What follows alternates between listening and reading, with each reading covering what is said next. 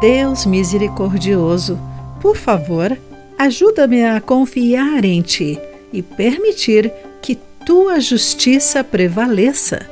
Olá, querido amigo do Pão Diário, muito bem-vindo à nossa mensagem do dia. Hoje lerei o texto de Shostel Dixon com o título A Misericórdia de Deus em Ação. Enchi-me de raiva quando uma mulher me maltratou culpou-me e fez fofocas sobre mim. Queria que todos soubessem o que ela havia feito e que ela sofresse como eu sofrera por causa da sua atitude. Fiquei ressentida e senti uma terrível dor de cabeça. Ao orar para que a dor passasse, o Espírito Santo me convenceu.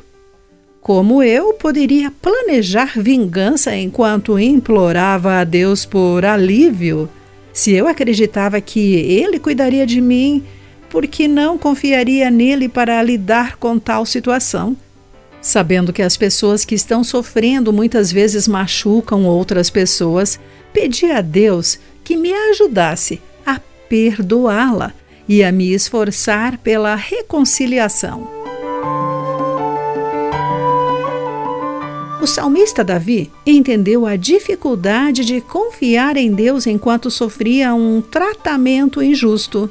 Embora Davi fizesse o possível para ser um servo amoroso, o rei Saul sucumbiu ao ciúme e queria matá-lo, de acordo com 1 Samuel capítulo 24, versículos 1 e 2. Davi sofreu enquanto Deus agia e o preparava para assumir o trono, mas ainda assim escolheu honrar a Deus em vez de se vingar.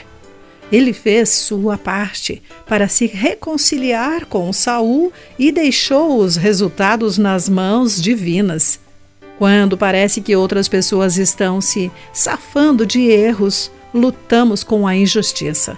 Mas com a misericórdia de Deus operando em nosso coração e no dos outros, podemos perdoar como ele nos perdoou e receber as bênçãos que preparou para nós. Querido amigo, quem você precisa perdoar e colocar nas poderosas e misericordiosas mãos de Deus? Pense nisso.